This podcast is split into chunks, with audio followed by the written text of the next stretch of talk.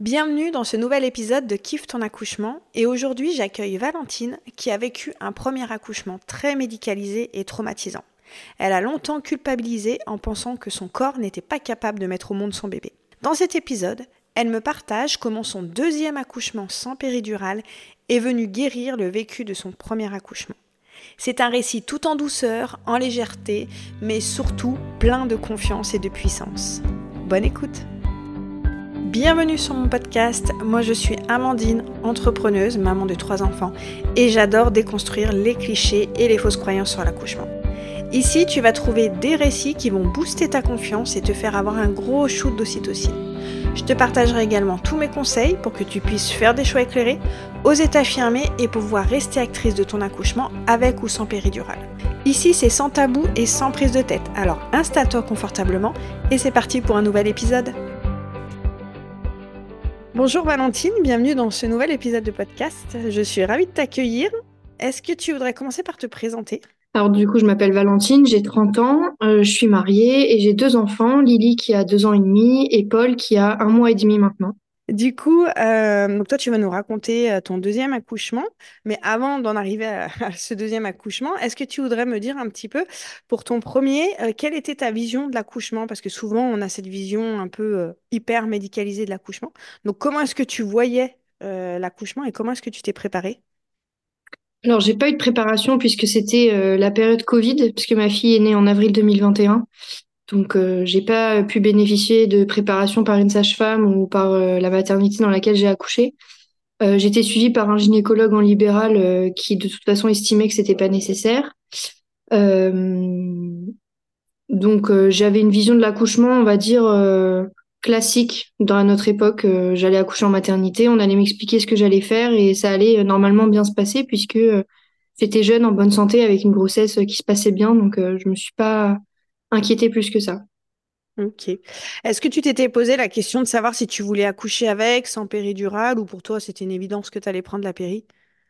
Euh, non, c'était pas du tout une évidence, parce que j'avais extrêmement peur euh, bah, de, de, la péridurale euh, en elle-même, mais euh, tout le monde me disait, oh, tu verras, comparé à une douleur de contraction, c'est rien du tout, tu seras bien contente qu'on te la mette. et donc je m'étais un petit peu renseignée sur le sans péri, mais, mais pas, pas du tout assez. Donc, tu envisageais quand même d'accoucher sans péri ou de la retarder pour ce premier accouchement? Bah, au fond, j'envisageais pas d'accoucher sans péri. Je me suis, ça, je m'en suis rendu compte euh, en préparant pour mon, deuxième accouchement. Mais disons que j'essayais de passer au-delà de la peur de la piqûre de la péridurale, surtout. Ok. Et du coup, bah, j'imagine que vu le contexte, tu n'as peut-être pas forcément eu le temps de faire un projet de naissance, d'avoir suffisamment de rendez-vous pour discuter avec l'équipe médicale, savoir comment est-ce qu'ils allaient t'accompagner?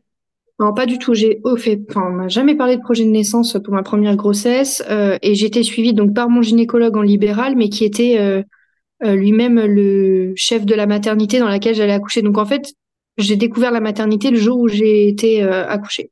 Donc pas de pas de d'échange avec l'équipe médicale, rien du tout. Et comment tu te sentais justement euh, pour ce, premier accouchement? Est-ce que tu es arrivée quand même en étant assez sereine et confiante euh, par rapport à ce qui allait se passer? Ou tu t'es vraiment du coup laissé guider, entre guillemets, laissé faire par, euh, par l'équipe médicale? Bah, Je me suis laissé faire parce que j'avais une confiance aveugle en fait. Je me suis dit, bah, j'ai tout de suite eu des contractions rapprochées douloureuses, j'ai perdu les os, enfin je me suis, me suis dit que ça allait aller vite et que, enfin vite, voilà, enfin que ça allait se passer de manière euh, normale et, et j'ai jamais imaginé ce qui allait m'arriver euh, par la suite, quoi. Mm. Et avec du recul, est-ce que tu penses que tu manquais d'informations justement sur le déroulement de l'accouchement, euh, la confiance, ce genre de choses? Je manquais d'informations, ça c'est clair, parce que j'aurais pu, je, je m'en veux pas aujourd'hui, mais c'est clair que si j'avais eu plus de plus d'infos et plus de connaissances sur la physiologie de l'accouchement, j'aurais pu me faire entendre et, et, éviter beaucoup de choses. Mm. C'est vrai que pour un premier, je trouve qu'on manque énormément de, connaissances, de confiance, d'informations, ou le peu d'informations qu'on a, c'est quand même vachement accouchement médicalisé, laisse-toi faire, tu verras, l'équipe médicale c'est mieux que, euh, toi, et c'est vrai que bah, ça influence forcément le déroulement de notre accouchement. Ouais, puis été, on a été très infantilisés. Euh, c'était un premier bébé. Euh, on avait 27 et 28 ans. Voilà, ça a été. Puis on est rentré dans la pathologie à un moment, donc là, ça a été le début de la fin, on va dire. Et du coup, comment s'est passé ton premier accouchement? Bah, Très mal. Euh, je suis donc arrivée avec des contractions euh, rapprochées, euh, assez douloureuses. et en fait, au bout d'un moment, après plusieurs examens, on s'est rendu compte que j'avais de la tension. donc, on avait une suspicion de prééclampsie, mais les urgences étaient complètement pleines, enfin, à pleine à craquer de femmes en train d'accoucher. Donc, on m'a un peu abandonnée dans une salle avec une prééclampsie. Et j'ai fini, euh, j'ai accouché 43 heures plus tard. En fait, euh, après trois déclenchements, j'ai eu deux tampons et, et un déclenchement par euh, ocytocine de synthèse. Et ça s'est très mal passé parce que mon bébé était en souffrance. On s'est rendu compte après que elle avait cinq tours de cordon autour du cou, que elle avait du enfin qu'elle avait du méconium liquide teinté. Et le gynécologue de garde qui est venu pendant la poussée était extrêmement violent. Enfin, j'ai subi des graves violences gynécologiques euh, le jour de mon accouchement.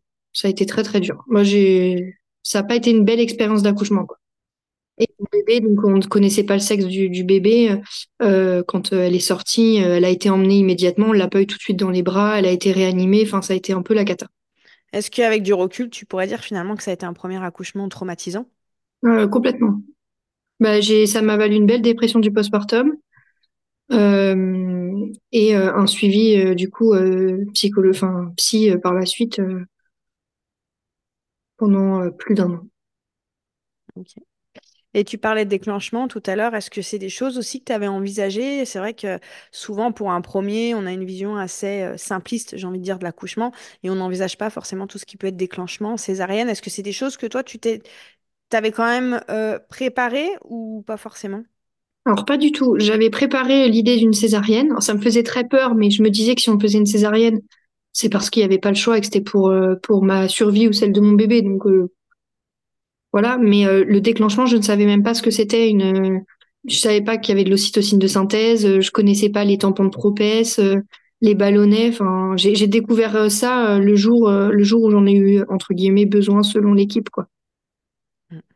Mais j'ai vécu, en tout cas, le, le, quand je suis arrivée en chambre, toutes mes contractions se sont arrêtées.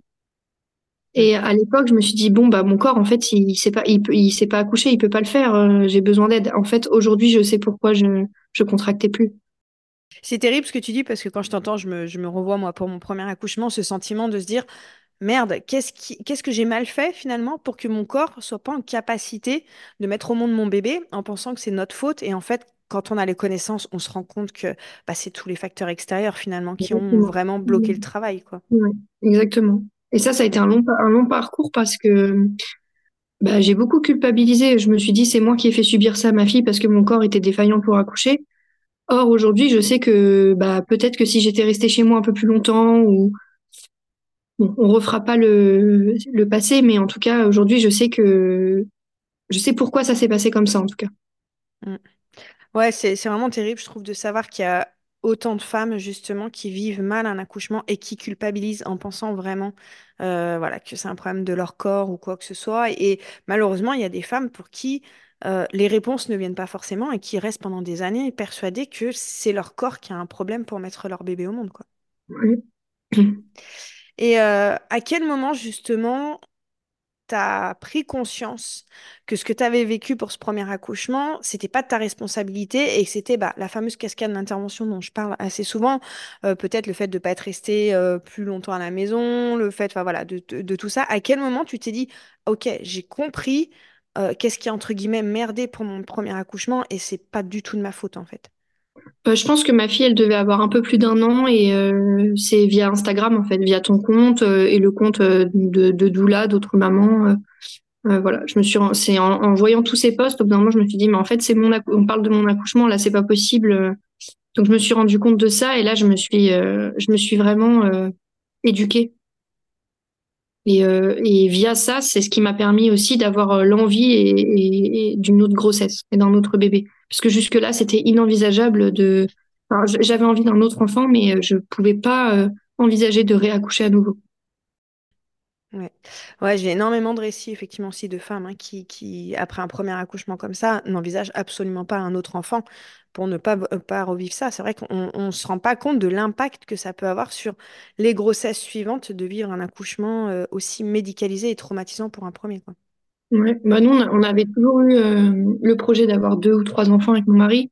Et c'est vrai que quand on est rentré de la maternité avec notre fille, je, je, suis tombée dans ses bras en pleurant, en m'excusant, en lui disant je suis désolée, je t'en donnerai pas d'autres. En fait, c'est pas c'est pas possible. Et, euh, et en fait, c'est tout un cheminement qui a été fait. C'est vrai que ça nous a permis de, même lui, hein, d'envisager une nouvelle grossesse. C'est horrible hein, quand j'entends tes, tes, paroles comme ça, ça m'en fait des frissons de me dire que voilà, de, de, porter ce poids de la responsabilité, de la culpabilité, alors que finalement, c'est absolument pas de notre fait en fait. C'est ça. Et du coup, comment tu as cheminé justement pour cette deuxième grossesse? Qu'est-ce que tu as fait différemment pour éviter de revivre le même euh, accouchement que pour ton premier? Bah Déjà, pour, euh, euh, le post-partum de ma fille, j'ai été suivie par une sage-femme pour la rééducation du périnée, qui est une super sage-femme. Donc, je lui en ai parlé qu'on envisageait une seconde grossesse. Elle connaissait elle connaît l'histoire de mon premier accouchement. Donc, on en a beaucoup parlé et elle m'a vachement rassurée. Donc euh, j'ai commencé par là en fait, par une sage-femme en qui j'ai une vraie confiance.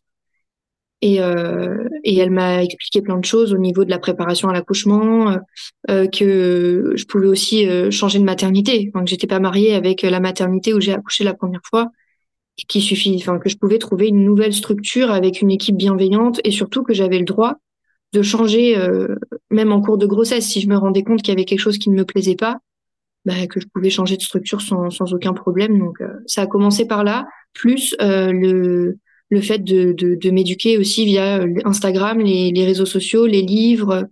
Euh, donc j'ai lu beaucoup, beaucoup, beaucoup. Et, euh, et là, on s'est lancé dans les essais bébés début 2023. Mmh. C'est fou là, quand je t'entends parler, je prends conscience en fait de me dire que souvent pour un premier accouchement, on a une confiance aveugle en l'équipe médicale, en notre gynéco et on se renseigne mais absolument pas. Et que souvent pour les suivants, on se renseigne par nous-mêmes et c'est souvent justement sur les réseaux sociaux qu'on trouve des réponses alors que souvent les gens disent ouais les gens sur les réseaux sociaux c'est pas des médecins, enfin ils sont un peu frileux et finalement le nombre de femmes qui trouvent des réponses et des informations en dehors finalement euh, du suivi médical c'est quand même c'est dingue et je trouve que ça met vraiment en lumière quelque chose qui va pas finalement dans notre, euh, dans notre système euh, actuel, quoi. Oui, après, les gens la critiquent facile sur les réseaux sociaux, mais il y a aussi des médecins d'ailleurs sur les réseaux sociaux qui ont du super contenu. Mm. Donc, euh, c'est vrai que c'est une grosse banque de données, je trouve, les réseaux sociaux aussi. Enfin, il faut prendre le bon côté. Du coup, donc là, j'imagine que pour ce deuxième accouchement, tu as envisagé les choses complètement différentes. Donc, tu disais que tu t'es renseigné. Est-ce que tu as fait un projet de naissance par rapport à la péridurale? Quel était finalement ton positionnement? Est-ce que tu avais un projet particulier? Alors le projet, c'était l'accouchement sans péridurale dès le départ. Euh, et euh, j'ai pu faire un projet de naissance, donc euh, bah, que j'ai pu soumettre à l'équipe. Donc déjà, j'ai bien réfléchi à la maternité dans laquelle j'ai accouché. donc j'ai choisi une maternité privée avec une salle nature. et j'ai fait mon suivi avec ma sage-femme libérale jusqu'au septième mois de grossesse. Donc en fait, j'ai été suivie dans ma nouvelle maternité qu'à partir du, de l'écho du troisième trimestre finalement.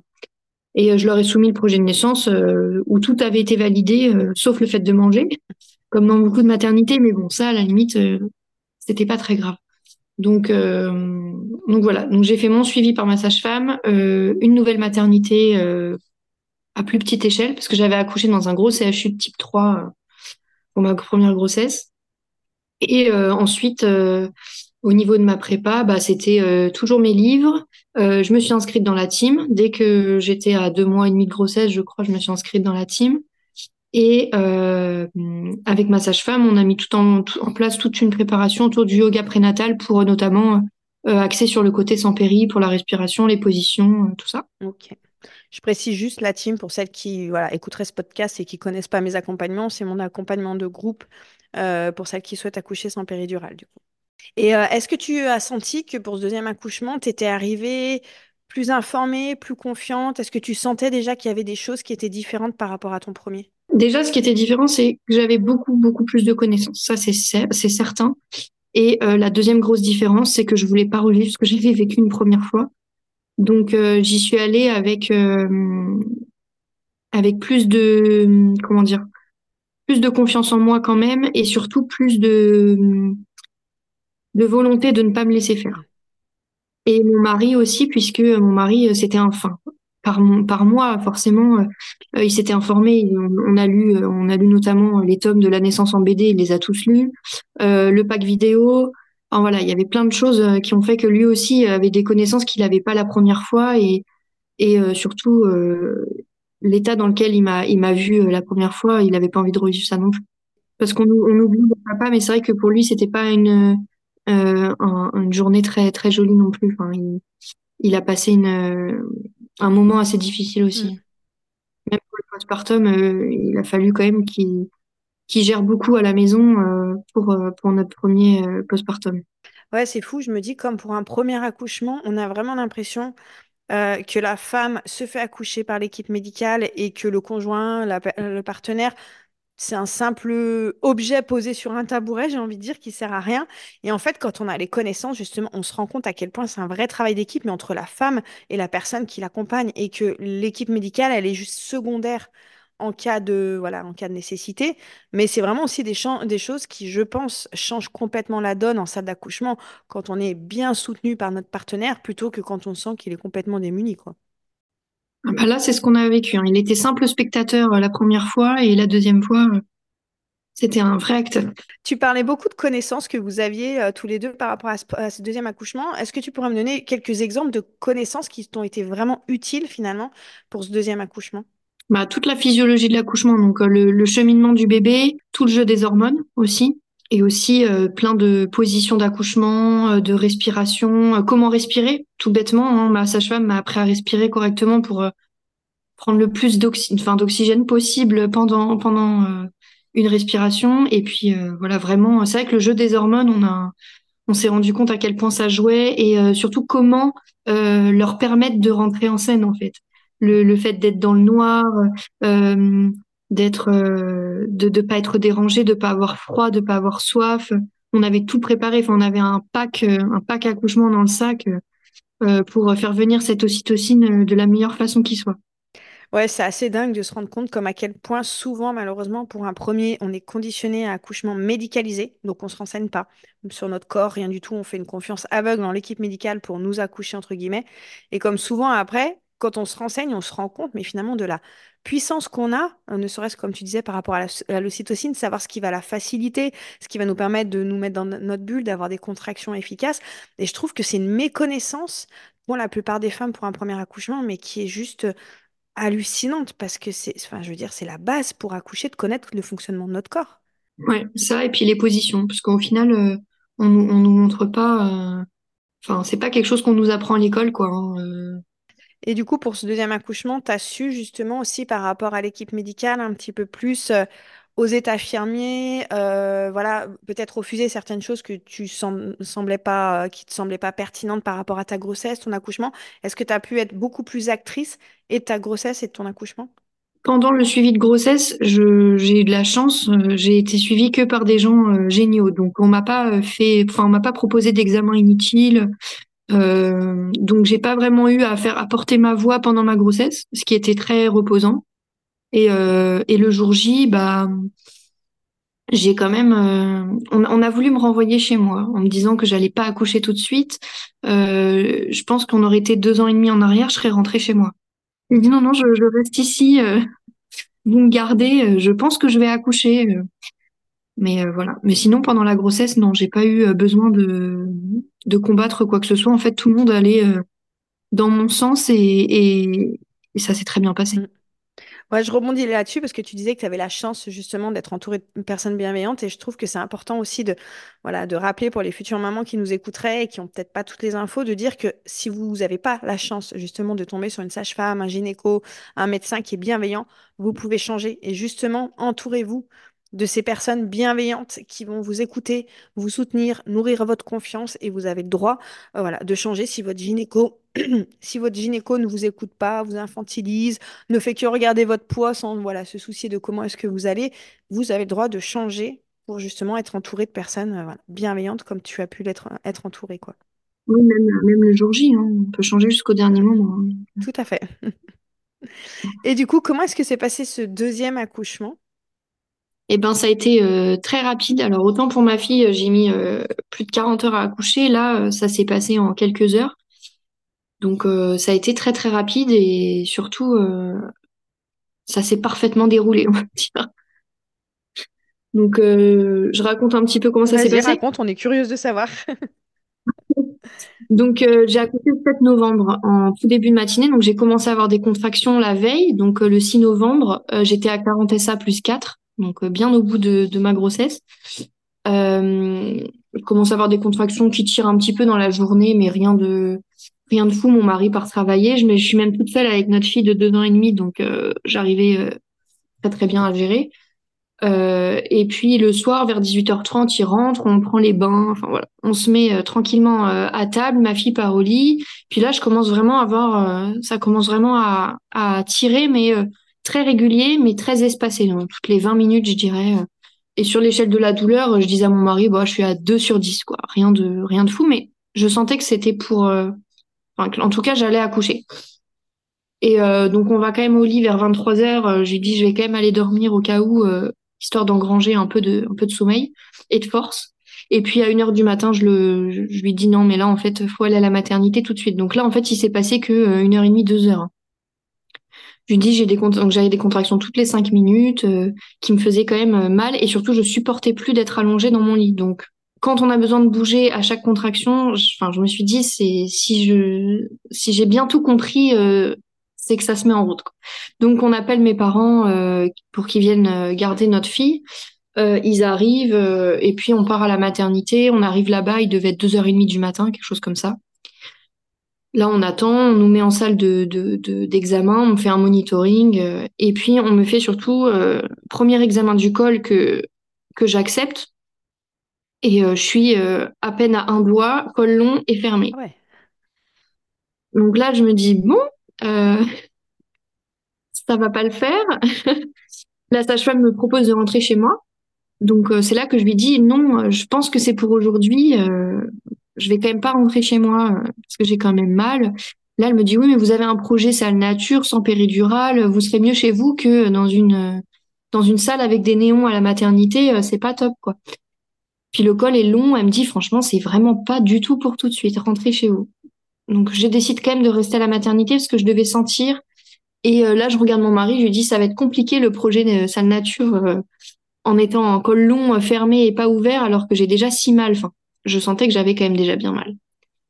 Et donc la sage-femme nous admet en maternité, mais elle nous dit par contre, vu le col, je vous mets pas en salle de travail. c'est une toute petite maternité. Personne, il n'y a jamais personne qui accouche là dedans. Mais ce soir-là, on était six mamans, évidemment.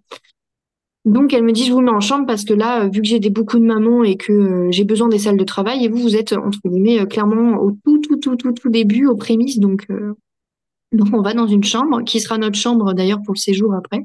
Et je pense que c'est ça qui a qui a été génial en fait, c'est d'être en chambre. Mm. Et donc je me retrouve dans cette chambre, on pose nos sacs avec mon mari.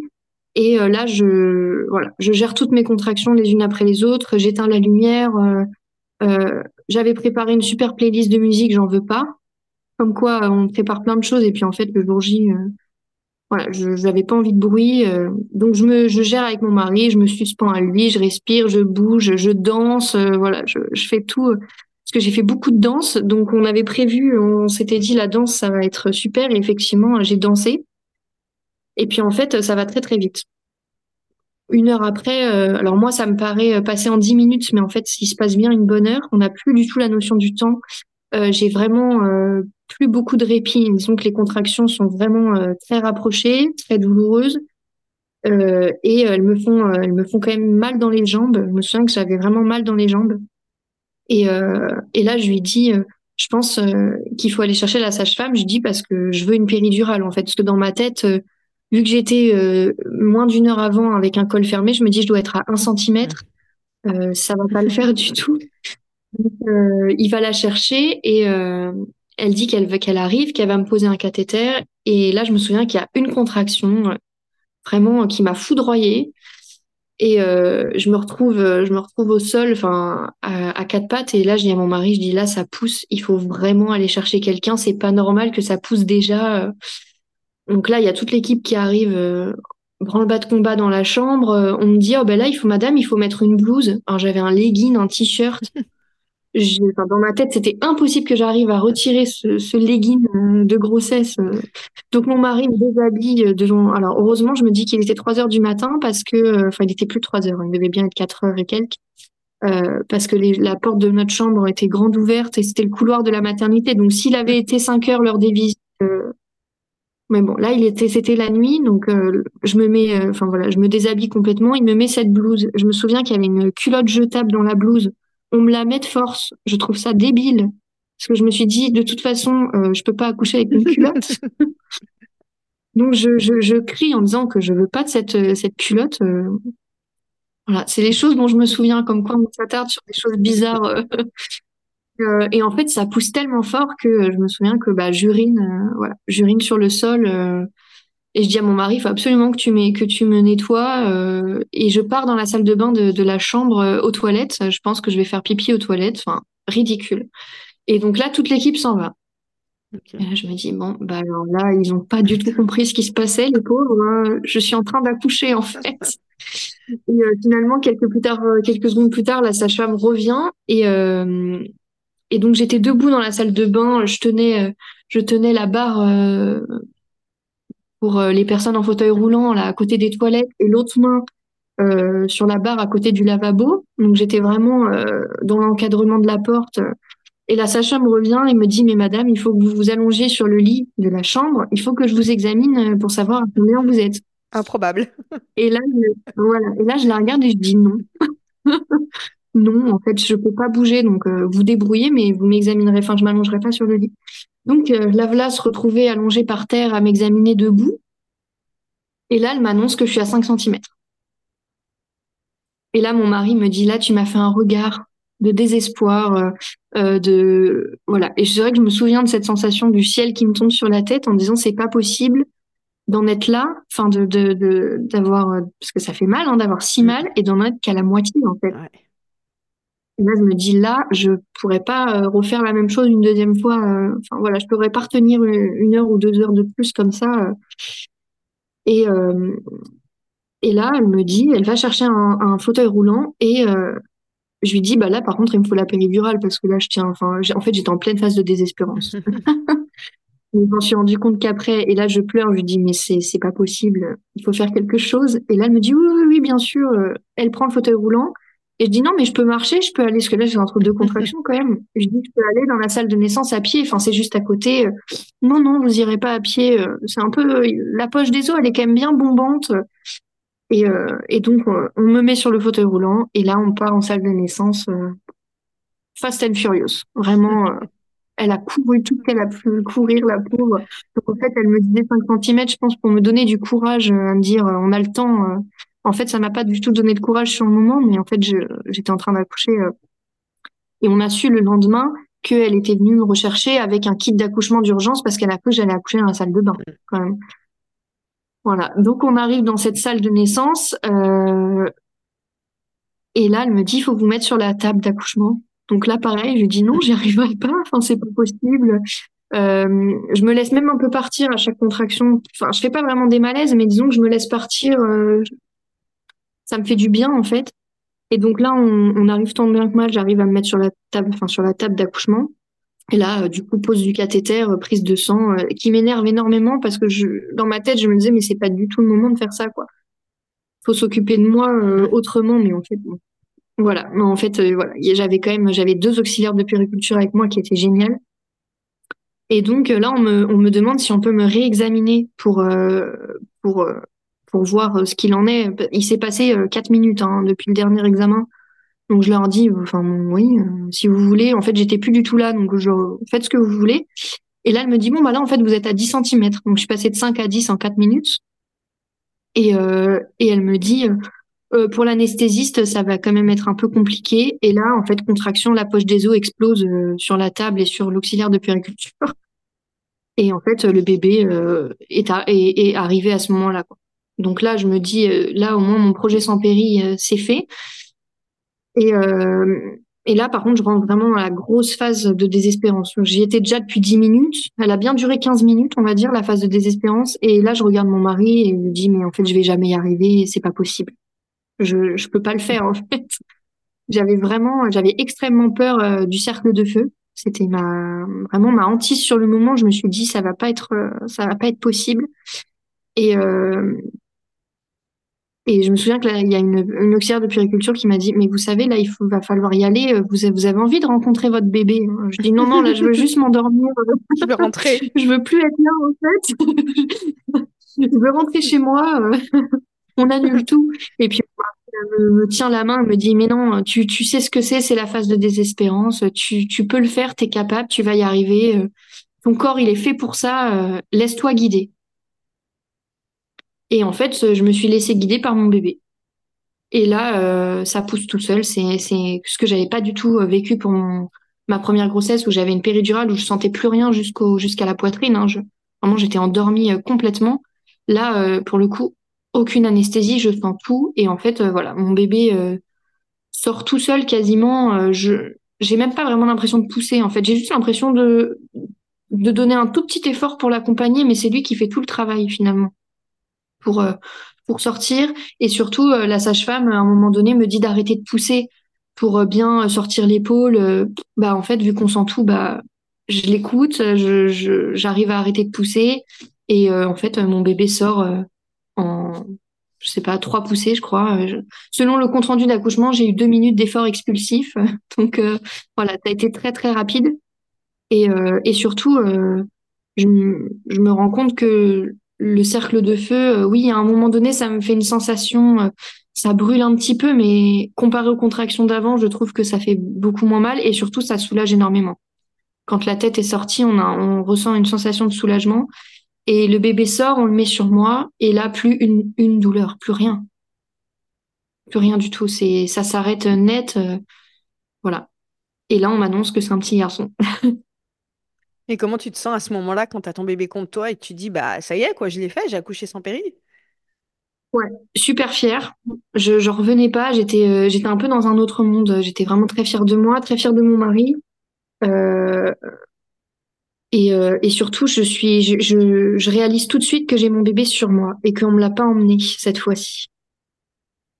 Que mon bébé va bien, il a poussé un petit cri, mais il, il, est calme, il est sur moi, il est, il a l'air bien en fait. Et c'est, le, le, le gros, en fait, c'est ce qui m'a vraiment fait le choc, euh, la différence en fait entre les deux, les deux accouchements, c'est que je vais bien, mon bébé va bien, on le met sur moi, euh, tout le monde a le sourire surtout. Et, et, ce que mon mari me dira plus tard, il me dit en fait, il y avait une, tout le monde était serein dans cette salle en fait. Et du coup, euh, dans ton récit, est-ce que ces moments où on t'annonce où t'es pas beaucoup dilaté, euh, est-ce que t'as vraiment, est-ce qu'il y a des moments où tu as douté de ton projet sans péri? Oui. Quand on m'a annoncé 5 cm, euh, oui. Parce que pour moi, bah, avec le recul, je me rends compte que j'étais déjà en phase de désespérance.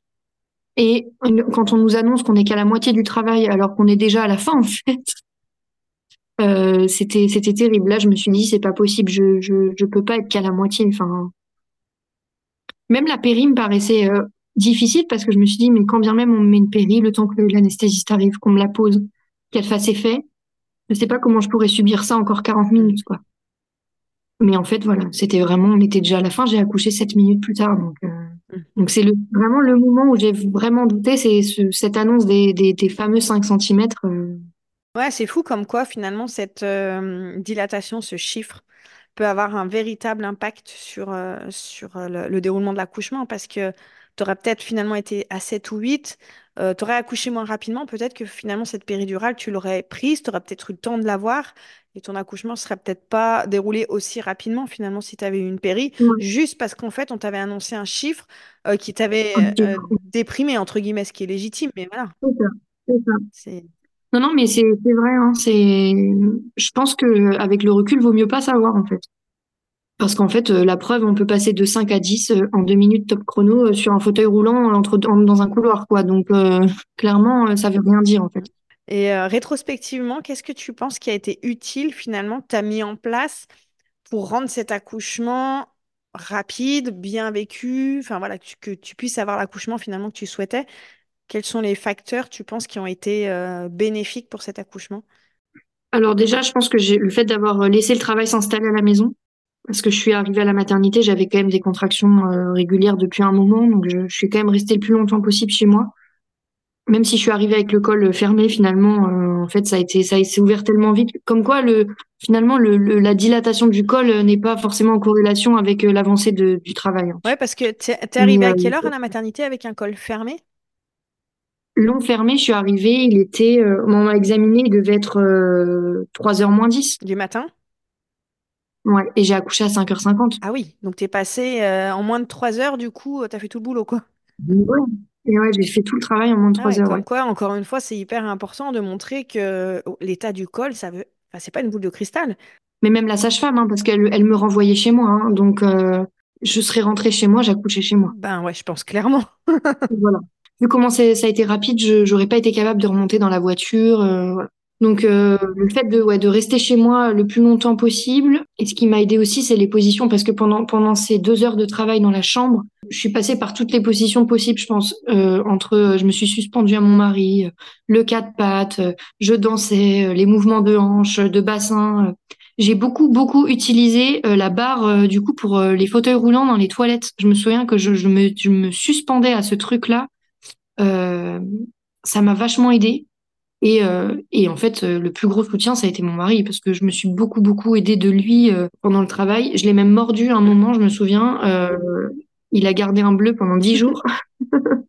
Mais oui, ça, ça a été un, gros soutien. On a, formé une vraie équipe. En fait, on a, on a, on a continué ce qu'on avait construit pendant la grossesse pour l'accouchement. Et, le fait d'être en chambre, les sages-femmes pensant que j'allais accoucher peut-être dans 24 heures, je sais pas, ne sont pas du tout venues nous voir. Donc en fait, on était seuls dans cette chambre. J'ai pas eu la pose du cathéter. Que je, ça, voilà, ça me gêne fortement les cathéters. Je supporte pas ça. C'est vraiment, euh, j'avais vraiment pas hâte qu'on me le pose. Euh, donc en fait là, on me l'a pas posé. J'ai fait tout mon travail sans le cathéter. Euh, j'ai pas été branchée de partout. J'avais pas de monitoring. Euh, j'avais rien. On était tout seul dans cette chambre, dans le noir. Donc on a vraiment été dans notre bulle d'ocytocine à fond, quoi. Et on n'est pas venu me faire d'examen, on n'est pas venu me parler, on n'est pas venu me demander comment j'allais elles ont juste débarqué quand on les a appelées en disant bon là le bébé il va sortir, il faut venir tout de suite quoi. Mais euh, sinon en fait c'était quasiment euh, comme si j'étais dans ma chambre chez moi euh, toute seule quoi. Mm. Ah, c'est sûr que ça a dû forcément avoir un impact justement sur la sécrétion d'ocytocine dont on parlait tout à l'heure, l'hormone qui fait des contractions et qui a besoin d'un environnement particulier pour être sécrétée, l'intimité, l'obscurité, la tranquillité. Là, je pense qu'effectivement, tu étais dans un environnement hyper propice euh, pour sécréter cette ocytocine. Et c'est vrai, quand on t'aurait mis dans une salle avec un monito à t'examiner, euh, avec la lumière et tout, ton accouchement, il serait probablement pas déroulé de la même façon. Donc, c'est sûr que ça a dû jouer. C'est certain, c'est certain. Mais après, la salle nature était disponible, mais euh, vu qu'on m'avait hospitalisée en chambre, j'ai pas pu y aller, donc je n'ai pas vu la salle nature. Et c'est vrai que là, avec le recul, vu comment je me suis comment j'ai bougé pendant tout ce travail, je me dis que la salle nature, euh, ça devait être bien aussi avec euh, les lianes de suspension, la baignoire et tout. Je pense que j'aurais été, euh, j'aurais été bien. Après, à côté de ça, on serait venu plus me déranger, on m'aurait sûrement fait des monitos. Donc euh, finalement, aucun regret de pas avoir eu la salle nature, euh, ça s'est super bien passé comme ça. Ouais, puis je trouve que c'est bien aussi de montrer parce qu'il y a beaucoup de femmes des fois qui misent tout sur la salle nature et qui se disent bah si j'ai pas accès à la salle nature, ça peut mettre en péril mon projet d'accouchement sans, péridurale. Et là, je trouve que c'est cool parce que tu montres que même dans une salle classique avec rien, bah tu t'es accroché à la barre pour les personnes à mobilité réduite. Tu as fait avec ce que tu avais autour de toi dans une salle qui n'était pas forcément adaptée, mais que ça a rien, ça n'a pas empêché voilà, que tu aies une dilatation rapide, que tu puisses être libre de tes mouvements et accoucher finalement rapidement. Oui, c'était pas du tout une salle adaptée, c'était une chambre de suite de couches. Donc effectivement, euh, c'est pas du tout prévu pour accoucher dedans. Mais en fait, avec, euh, j'avais même pas de ballon, j'avais rien. Enfin, si, j'avais mon mari, j'avais cette fameuse barre euh, PMR dans la salle de bain et les toilettes. J'étais bien assis sur les toilettes. Euh, voilà. Et euh, quel souvenir, du coup, tu gardes de, ce deuxième accouchement? Un super souvenir. Je dirais que peut-être euh, déjà trois heures après, j'étais déjà nostalgique de l'accouchement. Est-ce que tu pourrais dire que finalement, ce deuxième accouchement est venu réparer un petit peu le vécu de ton premier? Oui, ça l'a réparé parce que je me suis rendu compte que bah, en fait, mon corps, il savait faire et que j'avais raison, en fait, que mon premier accouchement, c'est pas vraiment de ma faute ce qui s'est passé. Et surtout, je pense que ça l'a réparé dans le sens, euh, maintenant, je sais que je peux envisager un troisième enfant, par exemple. Et que j'ai eu raison de me faire confiance, que j'ai eu raison de, faire confiance aux personnes qui m'entouraient. et de changer de, structure aussi hospitalière. Après, pour ma fille, elle a, elle a aucune séquelle, rien du tout, hein, mais je pourrais quand même pas oublier ce qui s'est passé. J'aurais toujours ce regret, mine de rien, de pas avoir vécu mes premiers moments avec elle comme j'ai pu le faire pour son frère. Et est-ce que ce deuxième accouchement, justement, où, bah voilà, où tu as accouché euh, comme tu le souhaitais, où tu t'es rendu compte que ce dont ton corps était capable, est-ce qu'au quotidien, cet accouchement, ça t'apporte aussi de la confiance en disant, bah, j'ai été capable de faire ça, donc du coup, le reste à côté, c'est peanuts, quoi? Ouais, j'en ai parlé à ma sage-femme parce que j'ai eu l'entretien postnatal euh, en début de, début de semaine, lundi. Et euh, on, je lui en parlais, je lui disais, ça m'a, moi qui ai toujours euh, eu un gros manque de confiance en moi, mais vraiment, euh, là, je me sens hyper puissante par rapport à cet accouchement. Et ça m'a donné vraiment un, un, gros shoot de confiance pour plein de choses, quoi. Même dans, dans la vie de tous les jours, des choses où je me disais, oh, je sais pas si, si tu en es capable. Maintenant, je me dis, non, mais t'as fait un, t'as fait un truc de dingue. si t'es capable de, de, de, créer la vie, de donner la vie et, et là, pour le coup, de nourrir aussi après la vie, c'est capable de faire plein de choses, en fait. Donc, ça m'a donné vraiment un, gros shoot de confiance en moi. Même mon corps euh, postpartum, je le, je le supporte euh, beaucoup mieux euh, en me disant, bah, ce corps, il a, il a fait quelque chose de dingue. Faut, faut être doux avec lui. Ouais, c'est tellement beau et je me dis, c'est tellement dommage qu'il y ait des femmes qui passent à côté de ça justement parce que, bah parce que voilà, elles ont accouché à la maternité et que elles ont eu un accouchement traumatique, euh, à cause de, plein plein de choses. Euh, c'est tellement. Je pense qu'on en ressort vraiment beaucoup plus forte et beaucoup plus confiante. On en ressort plus forte, plus confiante, on en ressort grandi et euh, et euh, je sais pas, je me suis sentie très femme en fait et connecter à toutes les femmes finalement, euh, à se dire euh, voilà, c'est c'est c'est s'il y a une chose qui rassemble les femmes euh, depuis la nuit des temps, c'est c'est ça. Alors je, voilà, ça m'a ça m'a vraiment fait quelque chose quoi. Est-ce que tu, pourrais donner un conseil là à une future maman euh, qui nous écouterait, c'est son premier accouchement, euh, pour justement lui éviter autant que possible justement cet écueil du premier accouchement trop médicalisé, mal vécu. Euh, qu'est-ce que tu pourrais lui donner comme conseil pour qu'elle puisse éviter ça? Bah éduquez-vous, lisez. bon pour celles qui lisent pas, regardez des vidéos sur internet. YouTube c'est une banque de données incroyable aussi je dirais pas avoir confiance en soi tout de suite parce qu'on peut peut-être pas l'avoir tout de suite la confiance en soi ça, ça, vient du coup euh, au fur et à mesure de la grossesse mais dès le début de la grossesse euh, pour construire cette confiance en soi euh, s'entourer de, de, personnel soignant et non soignant d'ailleurs bienveillant que ce soit une doula une sage-femme même un, gynécologue c'est, hyper important de s'entourer de, gens en qui on a, on a confiance et qui vont nous donner confiance en nous, je trouve, par la suite. Et surtout, euh, si, si quelque chose nous déplaît, euh, faut le changer en fait. On n'est pas marié euh, avec euh, avec un, une sage-femme ou un gynéco. Et quand bien même on serait marié, on peut divorcer.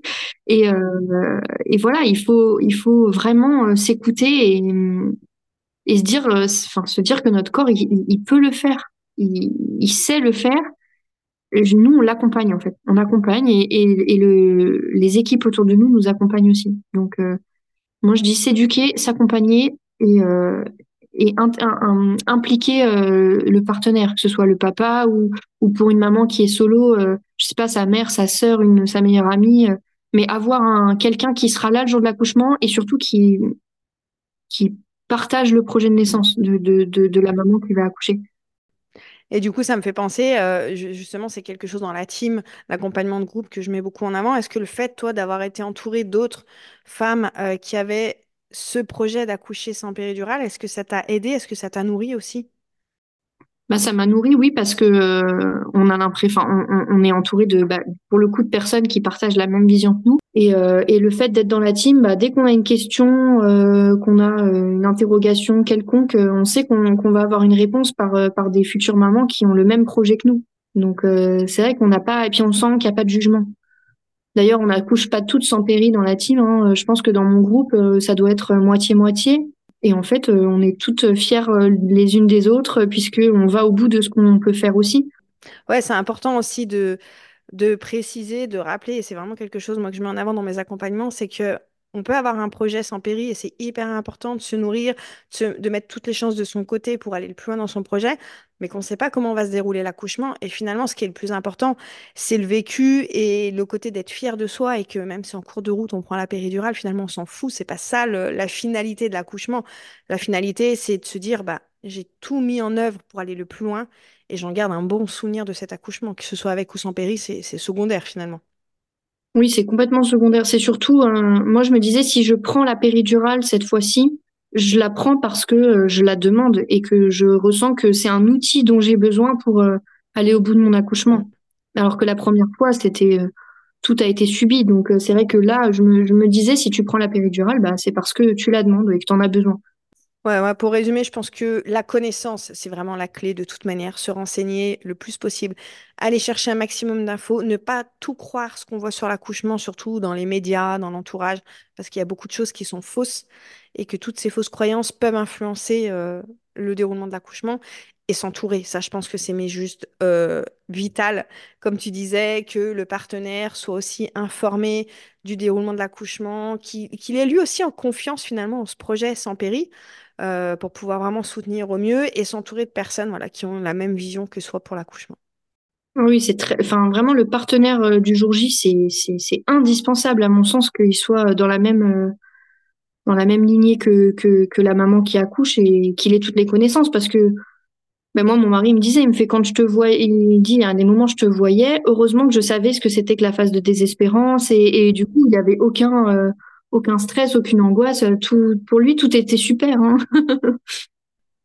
eh ben, écoute, euh, merci Valentine, en fait, en tout cas pour ce chouette récit qui, je pense, j'espère, va amener des futures mamans dont c'est le premier à vraiment se renseigner pour justement éviter euh, de vivre le premier accouchement comme on est nombreuses à le vivre et qui va donner aussi ce shoot de confiance et de puissance pour qu'elles puissent vivre au mieux leur accouchement. Ben, je l'espère. Merci à toi pour l'invitation. Merci, bonne journée Valentine. Merci pour ton écoute, j'espère que cet épisode t'a plu. Si c'est le cas, n'hésite pas à me laisser un avis sur la plateforme de ton choix. Et avant de partir, pense à télécharger mon e-book Les trois plus gros mensonges sur l'accouchement. Tu le trouveras directement sur mon site amandinenaissance.fr et je te mets également le lien directement dans la description. Et je te dis à très bientôt pour un nouvel épisode.